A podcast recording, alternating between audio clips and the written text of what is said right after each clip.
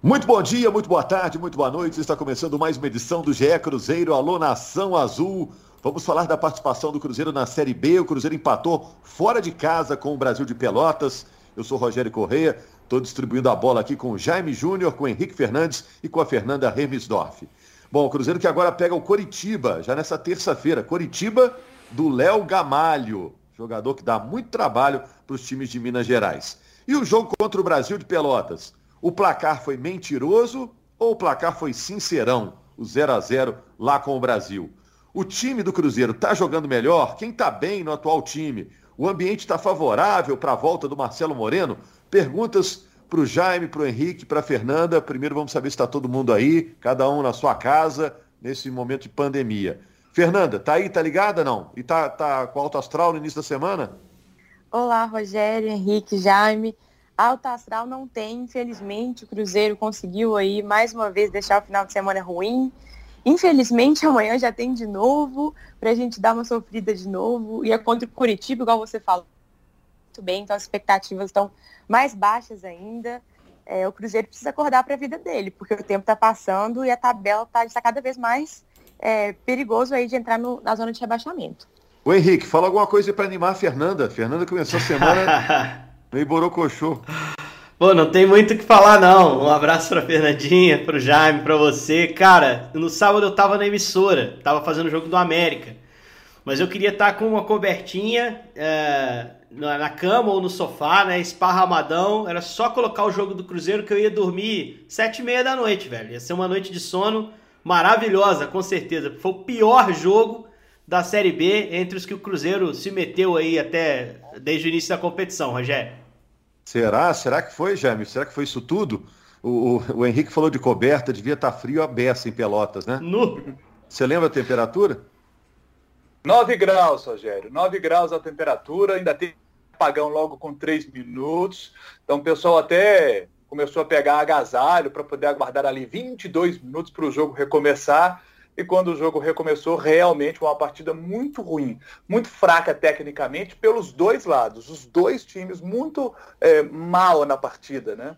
E, mas a, a, você estava falando de uma coisa, falar alguma coisa para animar a Fernanda, o Henrique vai se lembrar, a gente se encontrou na emissora antes do, dos jogos, né, do América que ele iria fazer, do Cruzeiro que eu iria fazer, e eu disse para ele o seguinte, Henrique, eu acredito mais no Cruzeiro nos jogos contra o Curitiba e o Botafogo do que no jogo contra o Brasil. E empatou contra o Brasil num jogo muito fraco tecnicamente. Acredito mais no Cruzeiro jogando contra o Curitiba e Botafogo. O Cruzeiro joga melhor contra equipes melhores do que contra equipes que são mais fracas tecnicamente do que ele. Olha só, eu, eu comecei a ver o jogo, eu estava em casa nesse dia, né? Eu comecei a ver o jogo, quando a, a bola ia começar a rolar, eu, eu, comecei a ver o jogo. Eu demorei um pouquinho para entender o esquema tático do, do Cruzeiro, né? Mais uma vez, três zagueiros e agora com o Matheus Barbosa é, como um dos zagueiros. Isso funcionou, Fernanda? Não, primeiramente eu não entendi para que que foi colocar o Matheus Barbosa. O cara tá totalmente desgastado. Achei super desnecessário, né? Tanto que teve que tirar ele no intervalo. Eu teria entrado com o Paulo, que entrou bem nas últimas partidas, assim. Não entendi para que ele foi inventar o Matheus Barbosa ali. Apesar que sim, ele já jogou nessa posição, mas o cara tava desgastado. Podia correr o risco de ter uma lesão. Imagina a gente perder o Matheus Barbosa, que é o único que tá fazendo gol. Não ia ter como. Então, não gostei dessa mudança. Achei é, não justifica, não justifica, né? E na escalação, outra coisa que eu queria falar é o Sóbios de novo, gente. O que, que o Sóbios está sendo um titular incontestável? Alguém me explica porque tá difícil. É, eu também tenho, aí, eu tenho, eu tenho batido muito nessa tecla do Sobs também, né? Tô com a Fernanda, acho que é impressionante a cadeira cativa que ele tem. Foi perguntado, inclusive, na coletiva, ele fugiu da, da, da resposta. Prefiro te falar de quem estava jogando, né? Do que, enfim, falar sobre a possibilidade de ausência do Sobs futura. É, para explicar em linhas gerais o esquema, primeiro ele voltou para o 3-4-3, né, que ele tinha aberto mão no jogo contra o Guarani. É, e ele falou muito na coletiva depois, o Moza, sobre equilíbrio que foi alcançado nesse jogo. Daqui a pouco, lá na frente, a gente vai criticar essa fala dele também. Mas ele usou o Pereira, ou melhor, o Barbosa, como o zagueiro pela direita. Por dentro ele posicionou o Léo.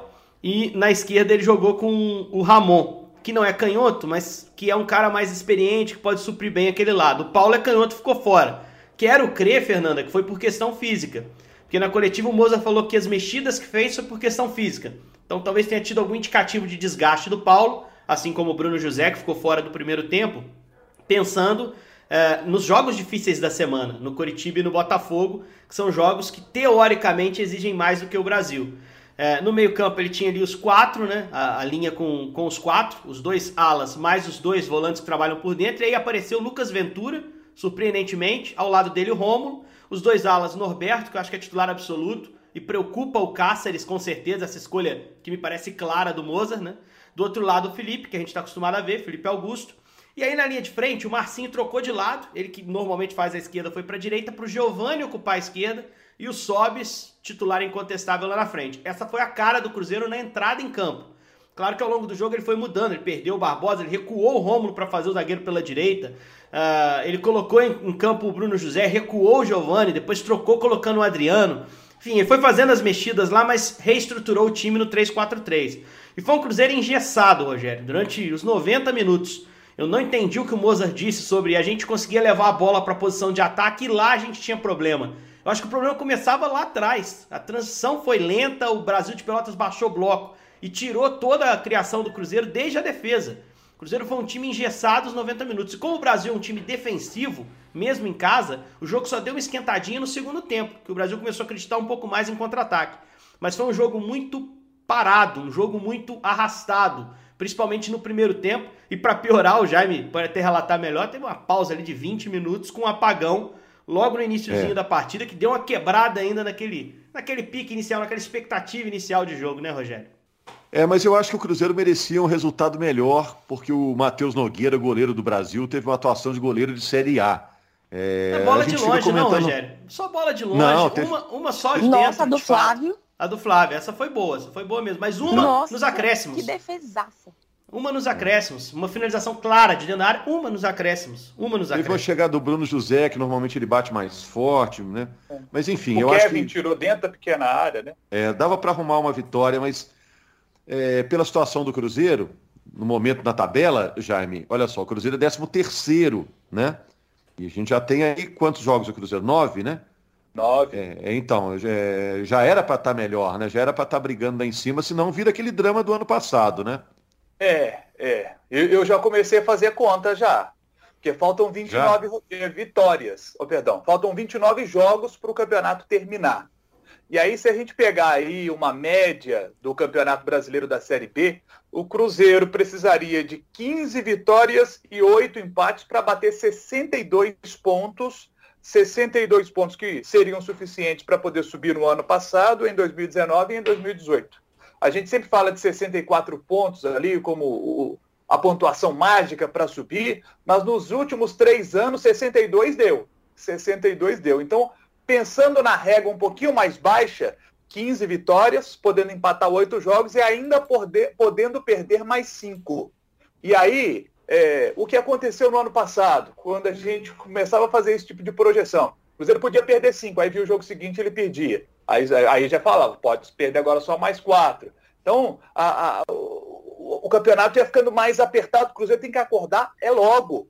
É logo. Esses jogos contra o Curitiba e Botafogo são dificílimos, mas o Cruzeiro tem que acordar e tem que pontuar. E quanto o Brasil tinha que ter vencido. O Vasco jogou mal. Estava vendo o jogo do Vasco. O Vasco jogou mal no fim de semana. Mas venceu, arrumou um gol lá com o MT e venceu. O Cruzeiro teve poucas oportunidades, é bem verdade o Henrique citou aí. São, foram quatro defesas bem feitas pelo goleiro Matheus Nogueira.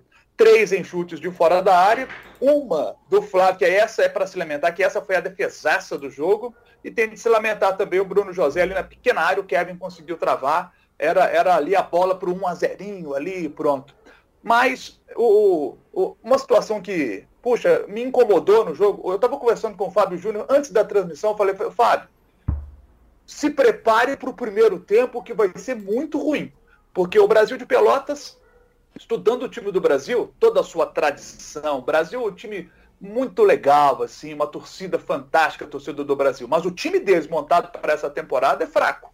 É um time fraco. Falei assim, ô, ô Fábio, esse time vai ficar lá atrás. E o Cruzeiro, quando se prepara para jogar com um time que a gente sabia que ia ficar lá atrás se defendendo, ia marcar sempre lá no seu campo, joga com três, uma linha de três atrás, dois volantes e dois meias. Não tinha, não tinha velocidade ali, não tinha velocidade de troca de passes. Eu falei assim, Fábio, se prepare para o primeiro tempo que vai ser muito ruim. É, talvez me surpreenda, mas eu estou me preparando para o primeiro tempo muito ruim. E foi muito ruim. Teve um chute do Marcinho no primeiro tempo. Um chute do Marcinho no primeiro tempo. Aí no segundo tempo o Bruno José entra, entendo a questão do desgaste dele, por isso foi poupado ali do primeiro tempo. Bruno José entra e já tem uma melhora na equipe do Cruzeiro. Mas uma pequena melhora. Não é aquela melhora assim para deixar a gente todo animadão, não. Uma pequena melhora. Ô Jaime, mas assim, é, narrador costuma ser mais otimista, né? Não sei se é porque esse negócio a gente quer levantar o jogo, tá? mas assim, eu vejo assim, Léo Santos chegou, acrescentou, já melhorou a zaga do Cruzeiro. Né? Muito. É, o Marcinho já é bem melhor do que foi no ano passado, que estava no início do ano. Né? Norberto vai acrescentar. Então eu acho que aos pouquinhos as coisas estão melhorando, né? É, mas é claro que o Cruzeiro está na pressão, o resultado tem que vir logo, né? Não dá para pensar, ó, a médio prazo o time vai ficar bom. Tem que ficar bom para ontem, né? Não sei se vocês concordam, mas eu é, vejo pequenas melhoras, né? É, eu acho que assim vocês é, é, da, da, da mídia assim poderiam até focar em falar mesmo do Cruzeiro não entrar na zona de rebaixamento. Porque torcedor, como eu já falei várias vezes, que é um bicho iludido, a gente ainda pensa, é, talvez ainda dá para subir, não sei o quê. Mas olhando o futebol do Cruzeiro ali na tabela, o Cruzeiro não sobe, não sobe mesmo. Eu não consigo nem fazer conta para G4 mais, assim, tá muito desesperador, tá sendo o ano passado de novo piorado, porque o ano passado a gente estava melhor numa época dessa, né? Eu tava com menos seis pontos, mas estava com um desempenho melhor. Então, eu não consigo falar de E4 agora. É muito triste isso, ver que o Cruzeiro está lutando aí para não cair esse ano de novo. Ver o Vasco afastando, o Botafogo não tá tão mal assim, Coritiba lá em cima. Então a gente pensa assim, meu Deus, o Cruzeiro vai ficar sozinho aqui de novo na Série B. É, é, eu, infelizmente, eu preciso trazer esse pessimismo aqui. Eu acho que vocês quiserem trazer o otimismo, mas como torcedor, tá, tá muito triste mesmo. Eu é, também não, eu não sou muito otimista, não, hein?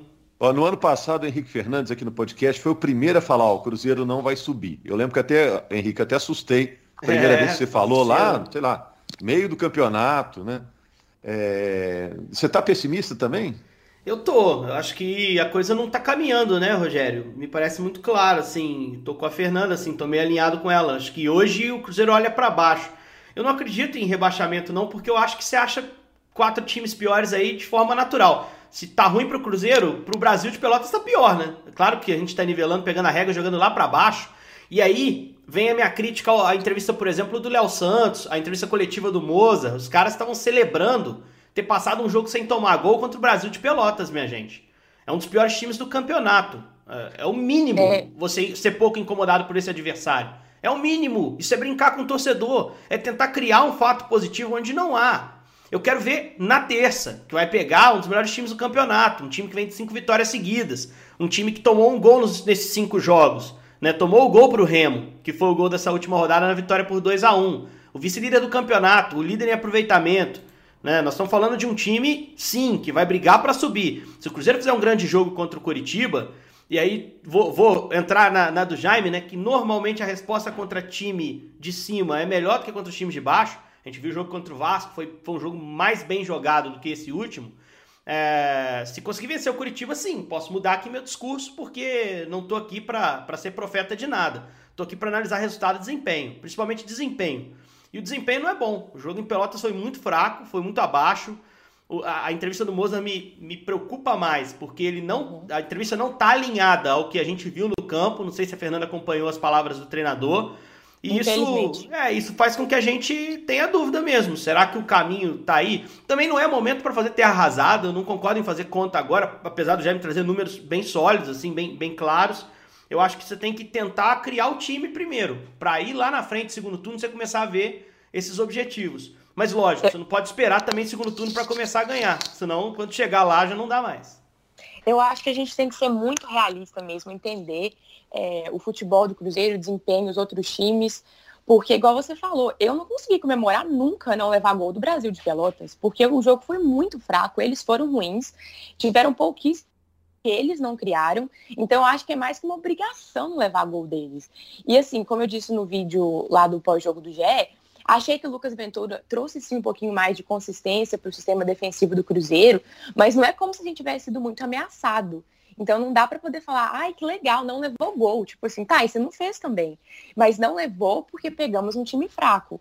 E eu concordo com você, Henrique, que, tipo, vamos ver contra o Curitiba se aí não leva gol. Se não levar gol do Curitiba, a gente pode elogiar, porque é um time que está bem. Então, eu vi muito torcedor que comemorou esse fato de não levar gol. Eu acho que é porque a gente tenta se prender a cada coisa positiva e eu entendo. Não consigo julgar o torcedor que fala, ah, não, que legal, não levou gol. Porque a gente está desesperado. Então, cada coisa positiva a gente tenta buscar, né? Teve semana aí que eu comemorei de não ter jogador expulso. É, cada, então... cada pequena vitória, né, Fernanda? Tá sendo. Não, pelo menos parou de ter gente expulsa, agora parou de tomar gol. Tá, de repente isso. Exato. Então, vamos esperar que agora a gente tenha um ataque mais consistente, né? Um outro, defesa... outro, ponto também, Rogério, só assim, é, rapidinho, é, a gente está olhando muito para Vasco e Botafogo e comparando o Cruzeiro por causa da camisa, da tradição. Mas esses times não são balizamento para nada. Eles não são os melhores times do campeonato. Eles não subiriam se o campeonato acabasse agora. Mesmo o Botafogo com um jogo a menos, se ele ganhar esse jogo, que acontecesse SA, ele não entra no G4.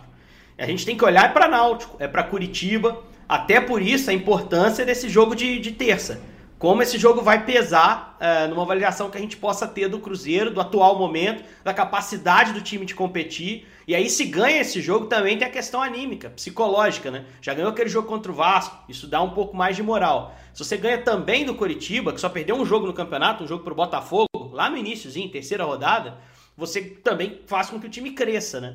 Mas é Botafogo, Vasco e Cruzeiro não são a régua da Série B pensando em acesso. São três times que estão abaixo do nível necessário para subir. É, tem ganhado os times certos também. Agora, Marcelo Moreno tá para voltar, né, Jaime? Ainda tem Rodolfo, Elton Nem, essa turma que pode entrar. Do jeito que está montado o time, o Marcelo Moreno se encaixa direitinho? Ó, se montar o time igual montou contra o Brasil, é, a bola não vai chegar no Marcelo, né? Aí não vai fazer gol. A bola tem que chegar para o Marcelo. Tem que montar o time de uma forma que a bola chegue para o definidor. O Marcelo joga na Bolívia, com, na seleção boliviana, com um esquema de jogo também que é favorável para que a bola chegue nele, para ele poder finalizar, né?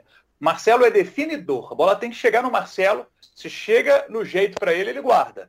Mas a gente viu nos últimos é, treinadores que passaram pelo Cruzeiro não conseguiram fazer né, com que essa bola chegasse assim tão limpa para o Marcelo uma boa quantidade de vezes durante o jogo para ele poder matar não é justo a gente dizer que o Marcelo não está no bom momento, porque quando ele vai para a seleção boliviana, ele vai lá e faz gol. É, teve agora o problema da Covid, né? Vamos ver como é que o Marcelo volta. É sempre uma questão a se analisar. O jogador pega a Covid, como é que ele volta? Tem jogador que sente muito, né? Vamos ver. É, vamos ver. Parece e... que o problema, o problema é o Cruzeiro, o Rogério.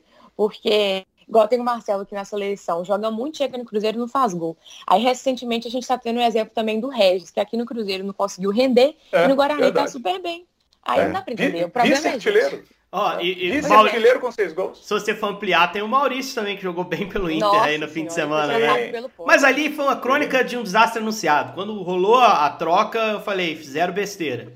Porque trouxeram um pote que pouco ajudou, foram trazer jogador de grife pro Filipão e se deram mal. Né? Quando o melhor ativo da base era o Maurício e o Cruzeiro liberou ele para o Internacional, meio que de papel passado. Claro que agora é mais fácil falar, mas a gente falou na época, né? É, se pegar a gravação aí, vai achar. Então, assim, é, acho que o Cruzeiro tem sim um problema de, de, construção. Concordo com o Jaime que a Bolívia procura o Marcelo Moreno lá na frente, mas ah, se você for olhar, a Bolívia pega adversários em que ela tem uma inferioridade muito maior que a do Cruzeiro contra os adversários que pega na Série B. Deu para entender? Um Bolívia e Argentina, com Marcelo Moreno fazendo gol, talvez seja mais difícil para Bolívia jogar e levar a bola ao seu centroavante do que um Cruzeiro é, e Guarani que seja, né? E que o Marcelo Moreno não consegue praticamente tocar na bola, né? São times mais parelhos. A Bolívia é um time muito mais fraco que os outros no, no futebol sul-americano e ainda assim o Marcelo dá, dá a resposta. Eu acho que tem uma questão dele também, né? psicológica, uma questão de, de é, não diria motivação para jogar no time, porque o Marcelo já deu provas do amor que tem pelo Cruzeiro mas de, de, compreender aquele time, de conseguir se encaixar bem, talvez jogando com uma confiança extra. Mas eu acho que vai ajudar. É a chance mais legal que o Marcelo Moreno vai ter desde que chegou. Porque o Mozart está ah, fazendo um trabalho de reintegração e ele já falou bem do Moreno, né, Jaime? Já disse que quer contar com o cara. Ele voltando agora vai ter um treinador que está com boa vontade, entre aspas, para encaixá-lo no time, né? O, o, a, antes do Marcelo ir para a Copa América, eu liguei para o Marcelo e a gente batendo um papo com o Marcelo Moreno ali. E o Marcelo me disse o seguinte: assim, Jaime, ano passado estava voltando da China, você sabe como é que é o futebol chinês, eu não estava bem fisicamente. Então, é, nessa temporada, eu, eu, estou. Ele, antes de ir para a Copa América, ele me disse o seguinte: eu estou me sentindo no meu melhor nível físico. Eu estou sentindo que eu estou muito bem fisicamente. Eu estou muito animado para a volta da Copa América. Eu tenho certeza que eu vou conseguir entrar no time e vou ser importante. Estou muito bem fisicamente. Aí vem a questão da Covid, que o atrapalha, né? Ou, aliás, não é que o atrapalha, pode ou não atrapalhar, né? Mas o Marcelo é, dizendo a, a, mim que antes da Copa América estava se sentindo no seu melhor nível físico. Vamos ver como é que ele volta. É isso, gente. É, serviu pelo menos, Jaime, para dar uma animada aí na Fernanda, essas palavras de vocês aí, né, Fernanda? E na quarta-feira vamos estar tá falando de coisa boa aqui, hein? Combinado? Amém, se Deus quiser. e aquilo que eu disse, Cruzeiro jogando melhor para mim, até pelo estilo do time, joga melhor contra Curitiba e Botafogo do que contra essas equipes lá de baixo da tabela e que vão jogar fechadinhas contra o Cruzeiro. Contra esses times, desde 2019, o Cruzeiro enfrenta muita dificuldade. Quando pega é, um time melhor, o Cruzeiro consegue jogar melhor. Eu concordo com você, realmente o Cruzeiro gosta de jogo grande, ele se entrega mais, até porque é um time que parece ser muito reativo, né? A gente viu é. aí contra o Vasco, contra o Guarani, levou o gol, ele, opa, tem que fazer alguma coisa. Aí já contra o Brasil, o Brasil não faz nada, ele ah, não precisa fazer nada também. Só no segundo tempo tentou alguma coisinha. Então eu espero que contra o Curitiba o Cruzeiro vê que realmente precisa jogar bem, tem que se dedicar ao máximo, se entrega e aí, o resultado, se Deus quiser, o Léo Gamalho vai ter um pouquinho de é, olho no Léo Gamalho. Aí tem três zagueiros para pegar o Léo Gamalho, Fernandinho. Agora vai, hein? Acho que agora vai conseguir Nome neutralizar, hein? Não vai ter gol do Léo Gamalho. Bom, e na quarta vamos descobrir se isso realmente aconteceu com a nova edição do GE Cruzeiro. Obrigado aí, Fernando, Henrique. Obrigado a você, torcedor do Cruzeiro, que está aí acompanhando o podcast toda semana. Grande abraço.